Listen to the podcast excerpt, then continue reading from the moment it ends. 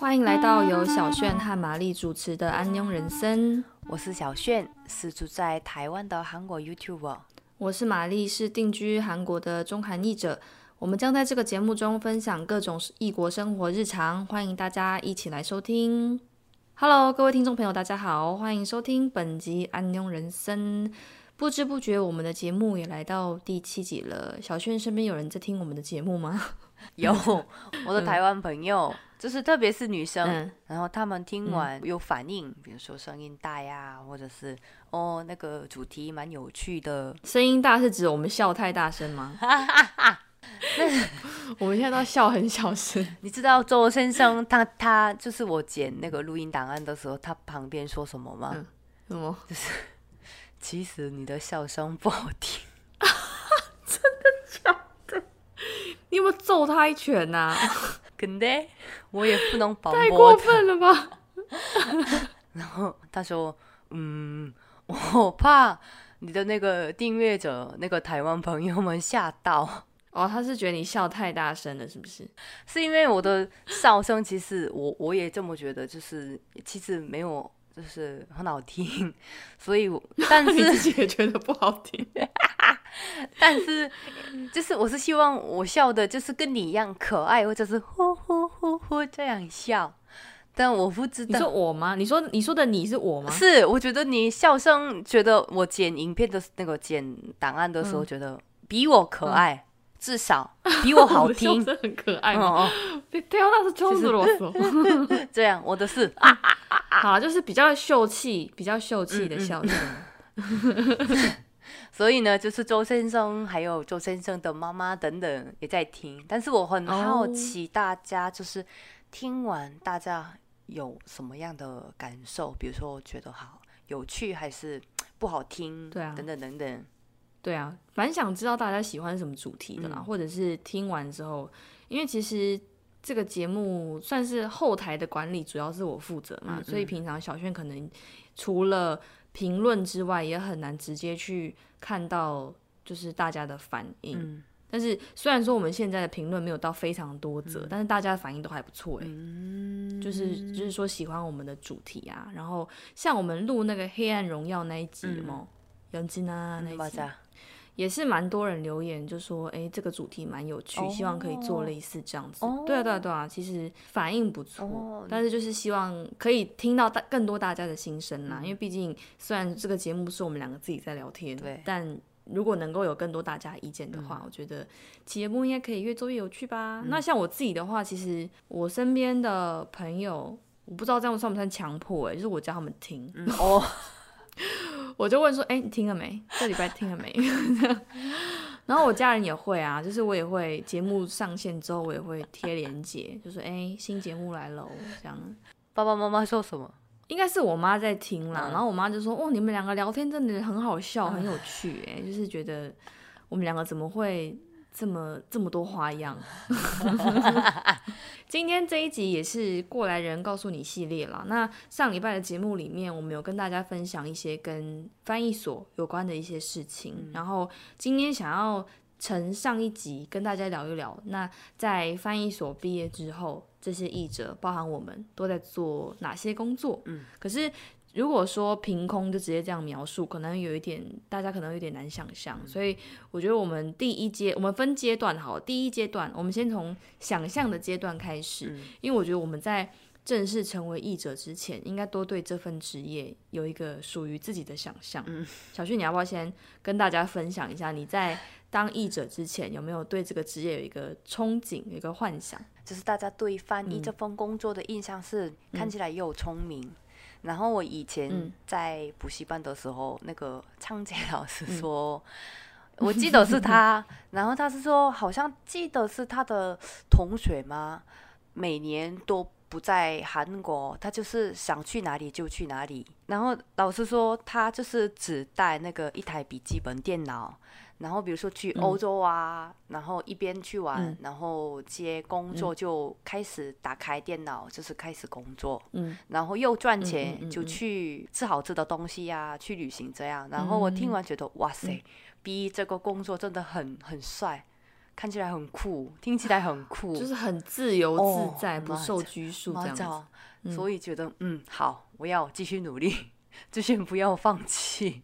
哎，可是听到这边，我突然有想一个问题想问小轩，我好像没有问问过你这个问题耶，就是你当时为什么会选择走上这条路啊？大概差不多毕大学毕业的时候，觉得如果我就是这样毕业的话，我只能去小小公司工作，可能。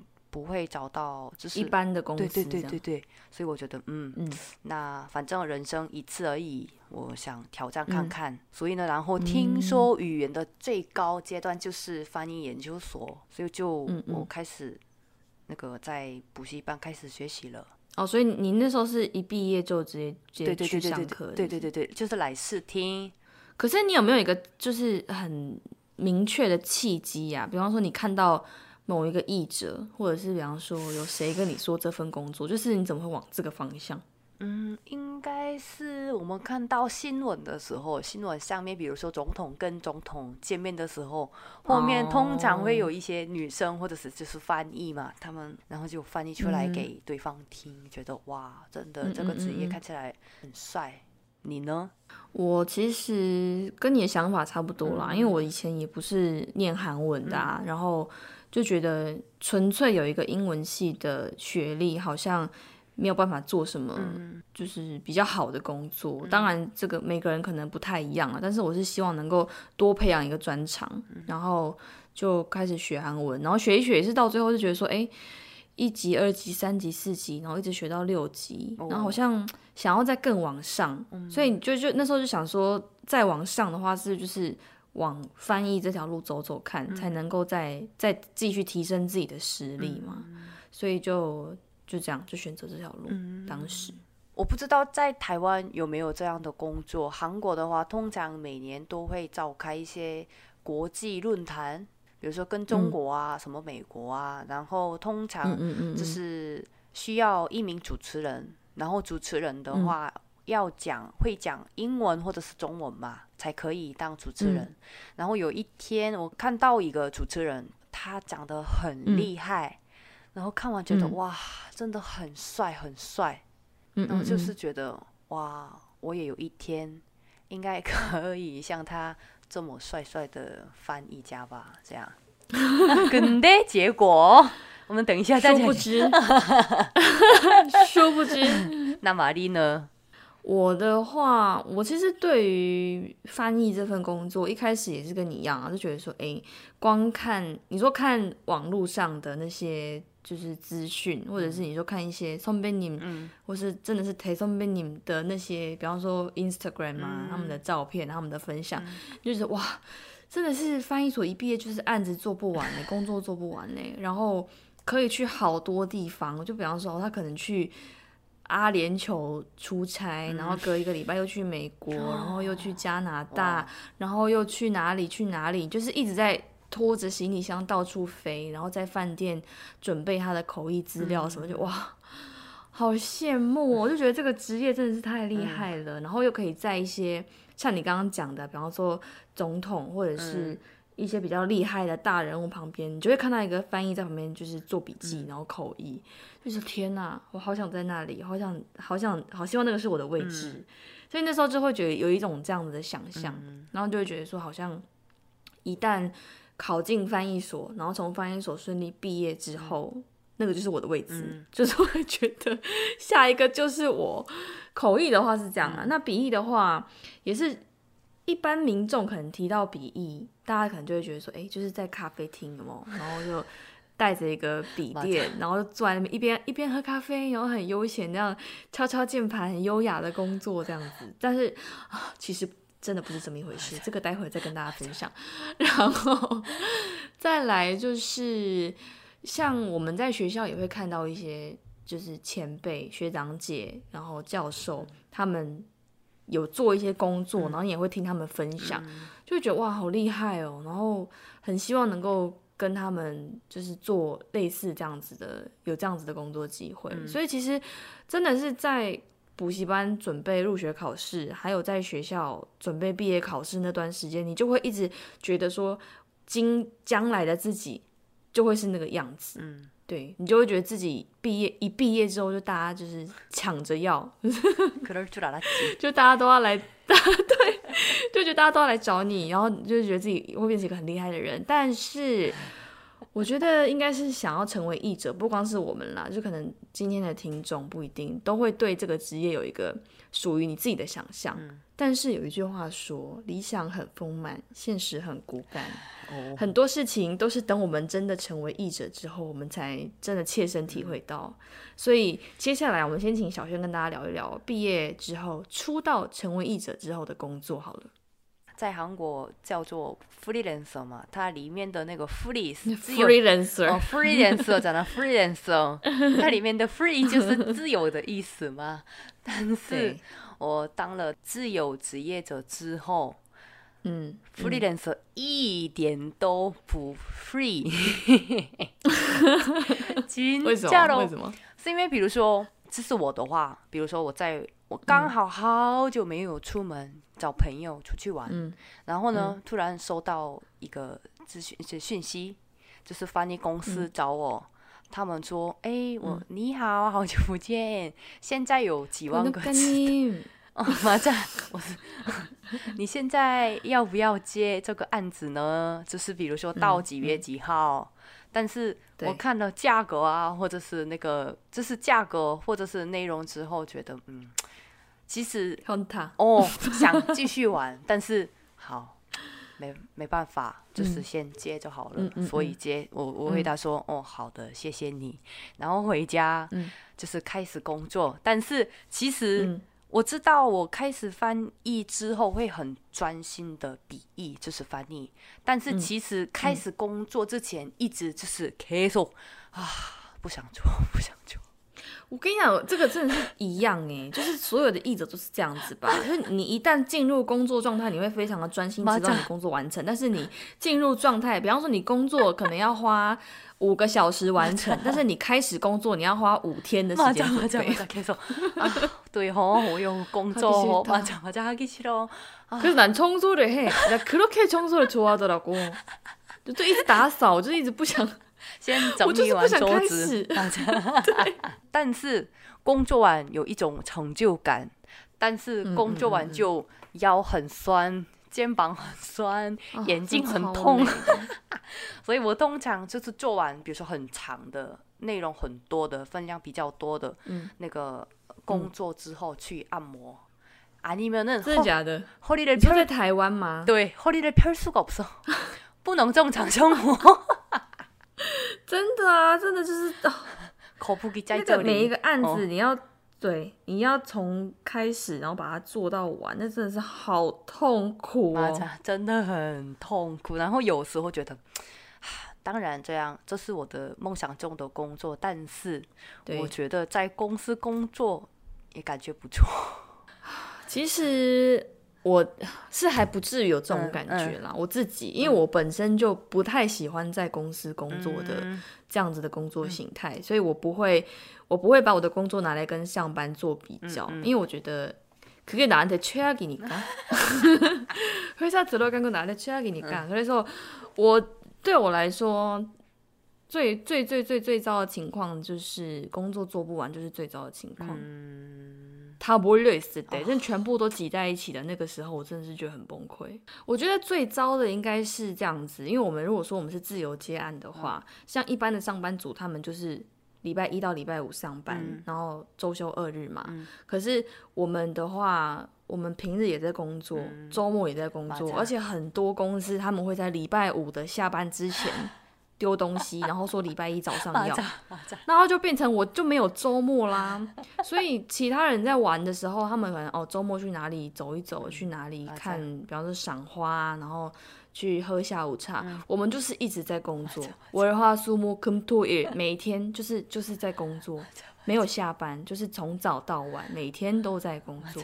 你知道我现在最担心是什么吗？我不是下个月要去度蜜月吗？我现在最担心的就是我度蜜月的时候，如果有人找我，我要怎么办呢？因为你知道我的个性就是，我什么事情都希望能够自己来，亲力亲为。就是我我不太放心，就是我原本是我在做的东西，然后交给别人来处理，这个我会觉得有点担心，所以我就会希望尽可能的，如果是我的案子，我就自己把它消化完。嗯，啊，我现在就超担心，如果我出国不在那几个礼拜、那几天，客户如果找我，或是叫我工作做工作，我难道我要在巴黎，然后巴黎的 街头把电脑打开？对啊。我现在好担心哦，然后不知道该怎么办呢。就是翻译的话很容易，就是特别是跟国外有关的工作的话，很容易受到那个国际情况的影响。会啊，一定会。以前我记得念研究所的时候，发生了萨德，然后呢，每个老师们就是教授们，他们一进来教室，他们。他们的第一句话就是“哦，又取消了”，就是比如说他们本来是明天或者是这个礼拜要当那个同时翻译，做同时口译，但是呢，突然他们跟韩国方说：“哦，我们决定不去韩国了，就是决定吧，不知道什么时候再开。”所以呢，老师们比如说他们已经准备了两个礼拜、一个月、两个月，那突然就是取消，他们也没办法。对啊，对。普桑币的吧，大爹。所以呢，老师们一直就是叹气，就是叹气说：“嗯哦，哎，怎么办？真没办法，是这样。”哇，这样。可是说，我觉得翻译这份工作很好，但是也很容易受到国际那个局势的影响。其因为对啊，其实我们的工作本身就是帮两个语言不同的国家的人做沟通，所以这两个国家之间发生了什么样的事，其实都会很明显的会影响到我们的工作量的多寡。当他们关系好的时候，我们的工作真的会大爆炸；但当他们关系不好，就说潘通品某一种个一整啊。如果说他们有比方说反倾销啊，然后或者是。比方说，就是制裁谁制裁谁啊，那个真的影响蛮大的，他就会整个关系就降到冰点。那他当他关系不好，他就不会去举办各式各样的活动，那就不会需要我们这些人。然后我听说翻译们最忙的时候，就是两个国家，就是这个国家发生了不好的事事的时候，比如说在美国发生了，因为需要翻译。要把，比如说不好的事，你说的不好的事是怎样？比如说，예를들어서地震、地震，아니면예를들어서테러아니면은예를들어서反正有紧急状况，对对对对对对，然后需要很多翻译嘛。嗯，其实我觉得除了刚刚讲到的理想之外，如果要跟大家谈现实的话，首先就是。 继承刚刚讲的啦，就是真的会受到国际局势或者是最近一些时事的影响。比方说，像我那时候刚毕业，我是二零二零年初毕业的嘛。那其实大家都知道，那个时候就是疫情刚出现，新冠肺炎刚出现的时候，所以有一些工作是原本我预计在毕业之前就有。预计本来要做的工作，但是疫情一爆发之后，就全部都取消，而且是那个取消的规模是连我原本做的笔译都全部都不见了。那钱呢？全部没有，就是原本我可能比方说一个礼拜会有，比方说三个案子要做，就变成零个，没有，没有东西，没有工作，朋友有收，就是什么都没有。所以那时候对我的打击蛮大的，因为其实我本来。预计就是想要一毕业就直接想要当自由接案，就自己接案，我就不想要进公司。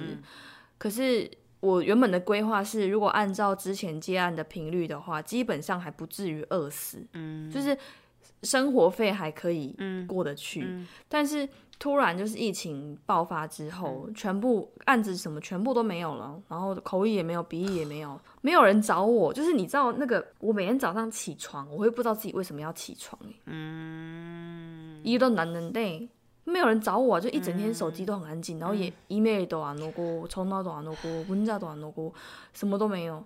然后我就会想说，내가이러려고 通爹完啦就是很绝望那时候真的很绝望然后直接没有工作的时间大概将近快要半年吧没有收入真的没有收入。然后就是再举一个更具体的例子就是我那时候有一个学妹结婚给我父辈然后因为我有听说她要结婚但是她可能不好意思给我喜帖然后我有去问她因为我我其实跟她蛮熟的然后后来我就有去但是我没有那么多钱可以包我想要包的红包给他，就是比方说好，假设我跟他很熟，我可能本来想要包十万，可是我那时候全身上下的钱可能只剩下五万块，哦，너무슬프다。 其实통장안에오만원밖에안들어있어。就很可怜，然后我我是后来自己开始有储储蓄，开始有存款之后，我我有我后来有跟他讲，我就说我那时候因为 状况比较不好，嗯，然后后来我有补一个比较大的礼物给他，嗯，他就是觉得那一阵子就让我觉得非常的痛苦，我几乎天天就是在家，然后就在那边叹气，然后也不知道该怎么办。我也不是说没有努力哦，我就是我到处都去投履历，就是所有的通用。朋友会上他就是全部履历都都投，然后都没有都没有联络，然后也没有人来找我，然后同学之间也没有工作互相介绍，什么都没有，就是很安静。所以那时候虽然一开始是想要当自由工作者，但是因为没有工作，你真真是就是赔书，完全就是一个待业的状态，所以就是只好暂时先进去公司上班了。那那个时候也因为这样子的关系，很多活动全部都取消，所以。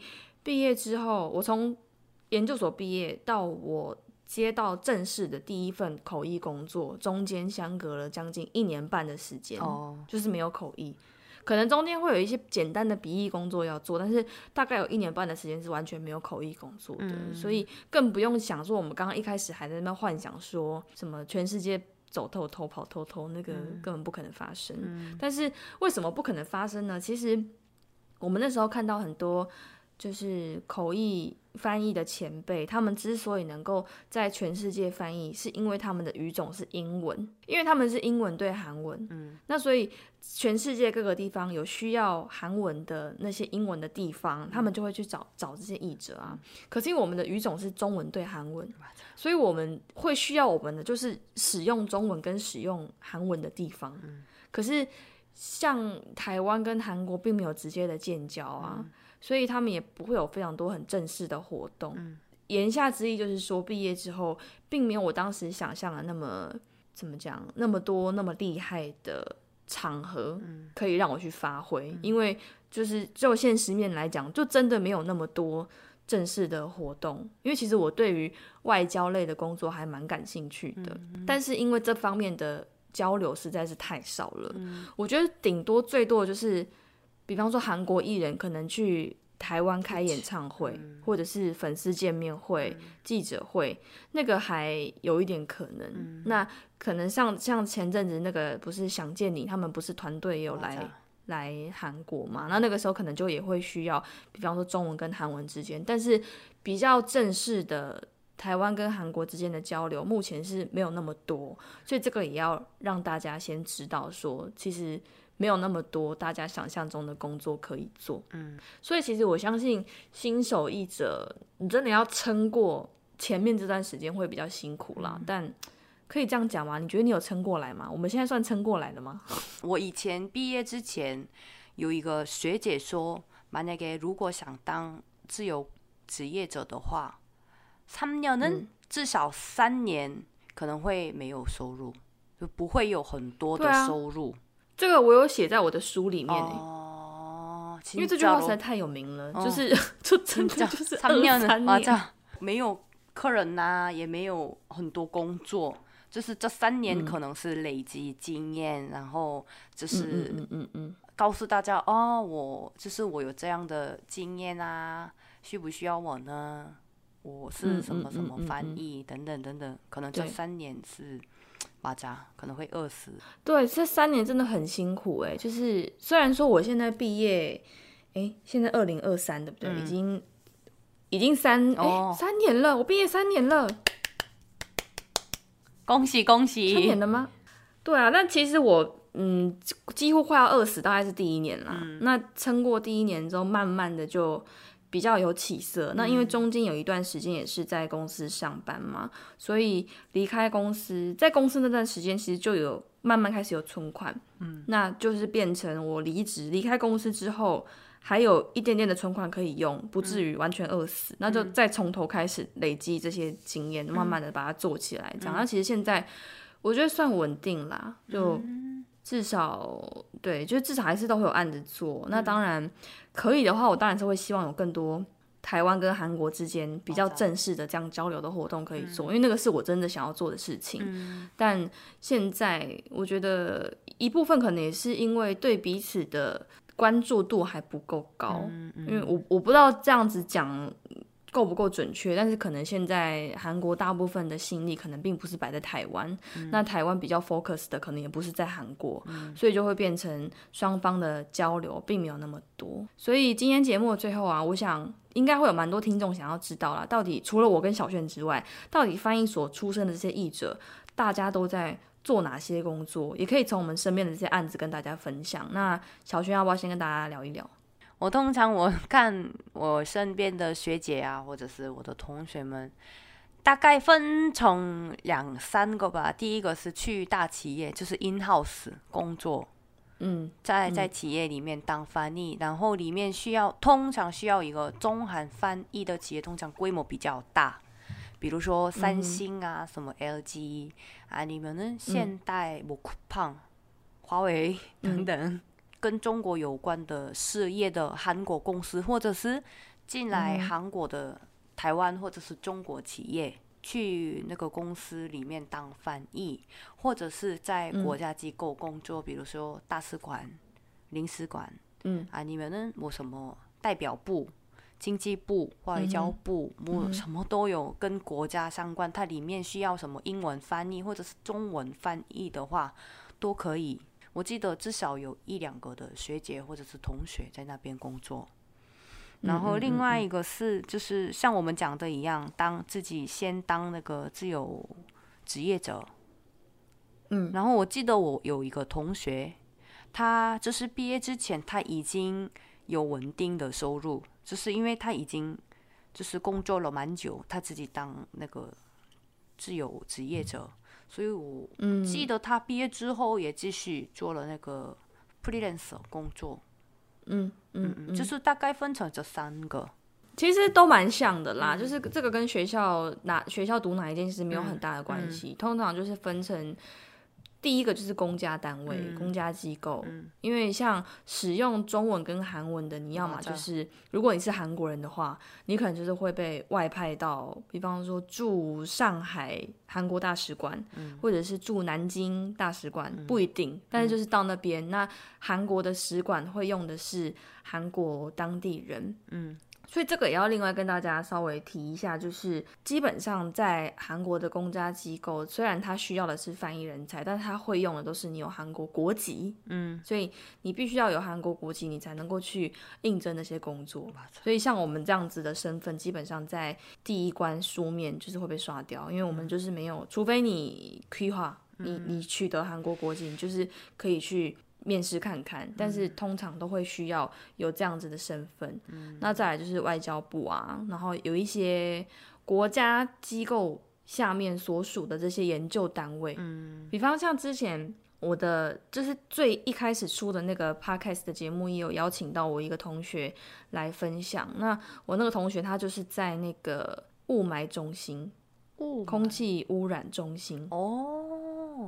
米塞文基森头哇，他是在那边工作，所以他在那边当那个研究员啦，所以会需要收集很多，比方说就是他好像是主要是负责中国大陆那边的资料收集，所以就要去查说哦那边的现在政策推行的怎么样啊？那空气的污染度是怎么样？然后有做哪些措施去预防、去解决之类的。那因为那些资料可能韩国人看不懂，所以他就要把它翻成韩文。那有时候可能有一些活动需要口译，他也要帮忙。所以其实很多元啦。那还有像是报社，就是新闻媒体报社，他们有时候也会需要一些，比方说驻北京。特派员或者是驻台北特派员不一定，那这些也也是会有需求。然后再来就是刚刚小轩讲的进进公司工作，那进公司工作是不是哎好像就不能够接案，对不对？因为我很多进公司工作的学长姐，他们就是都放弃接案了，哎，太忙了还是没有没有，就是公司好像有规定不能重复啊啊，也有可能，所以这个也是对对对，这也是大家要衡量的啦。因为你像我之所以一开始选择当自由译者，就是我希望我能够。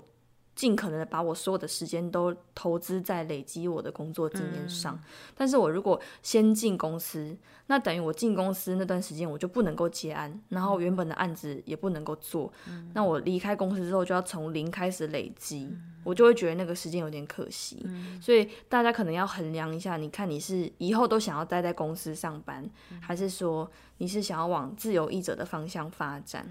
这这都其实都会有差了，然后再来就是另外一个有一个翻译社的美女者，嗯，project 美女者，对，就是在翻译社里面，除了翻译公司跟译者之外，会有一个中间的角色，就是专案管理员，他会负责当翻译社还有译者中间的桥梁。他就会把这些案子就是丢给译者做，那译者做完之后就是回复给这些管理专案管理员，他们就会负责去把这个案子丢回给客户，这样这是另外一个。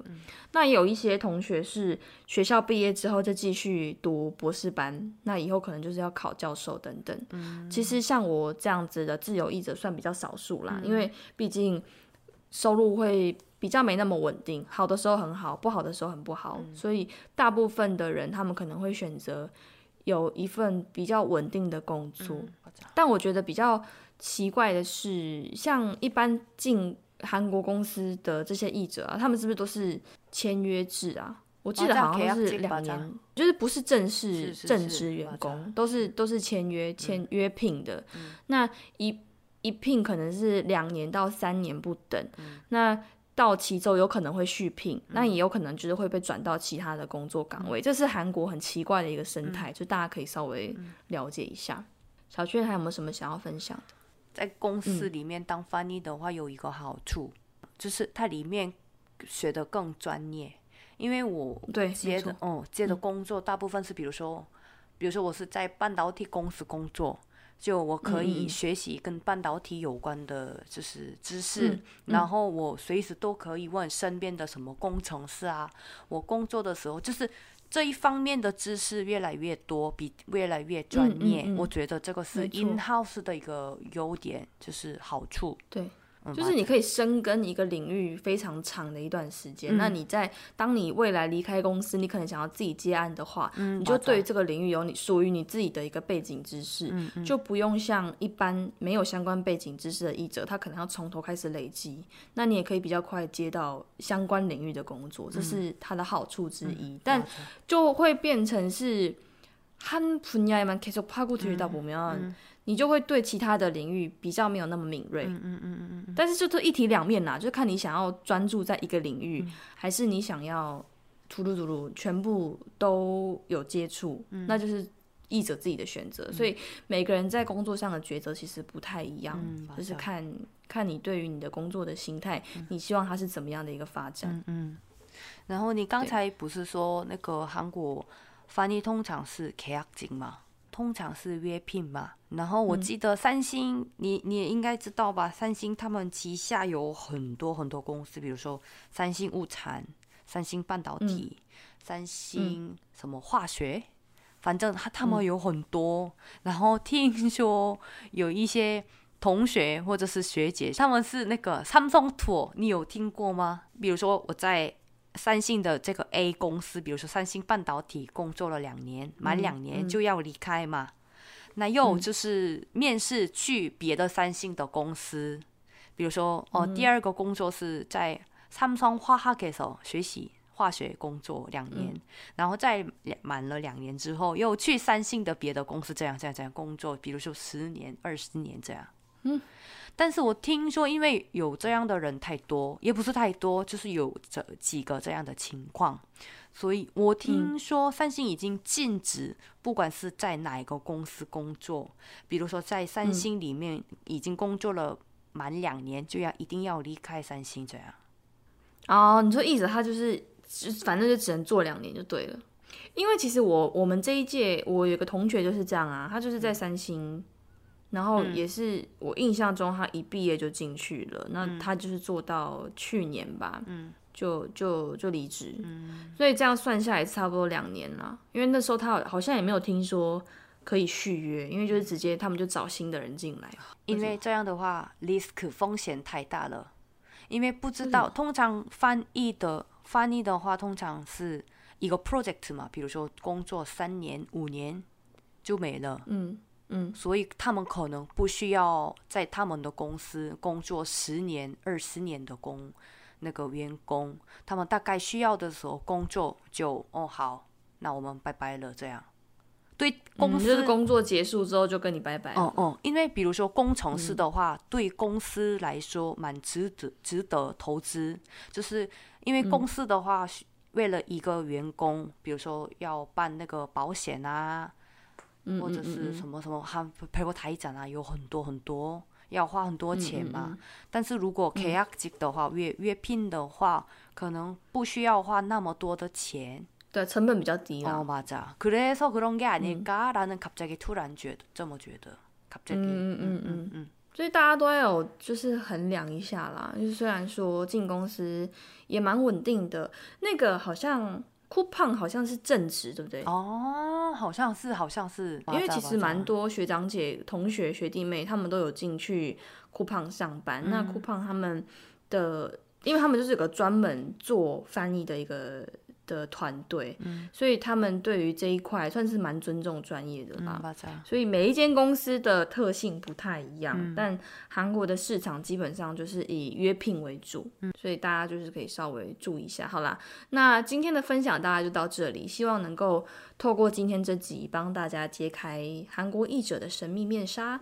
但我相信，不管是什么样的职业，一定都会有自己的难处，不光是译者，所有每一份工作都是。那我很肯定的是，翻译这份工作，他真的很看重实力，所以你必须要不断的精进你自己，不断精进自我，才不会被市场淘汰，不会被 AI 取代之类的。所以听完这个过来人告诉你系列啊，如果说大家还是对于翻译这个职业有憧憬的话，也非常欢迎大家一起来挑战看看。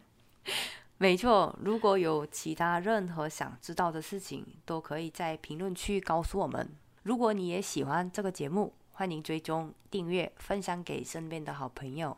当然，也欢迎帮我们留下五颗星好评，或者是留言告诉我们你的看法。想看更多译者工作分享，欢迎上 IG 搜寻我的翻译人生。想看更多小炫在台湾的生活点滴，也可以到 YouTube 搜寻安庸小炫。谢谢大家，我们下周再见，拜拜。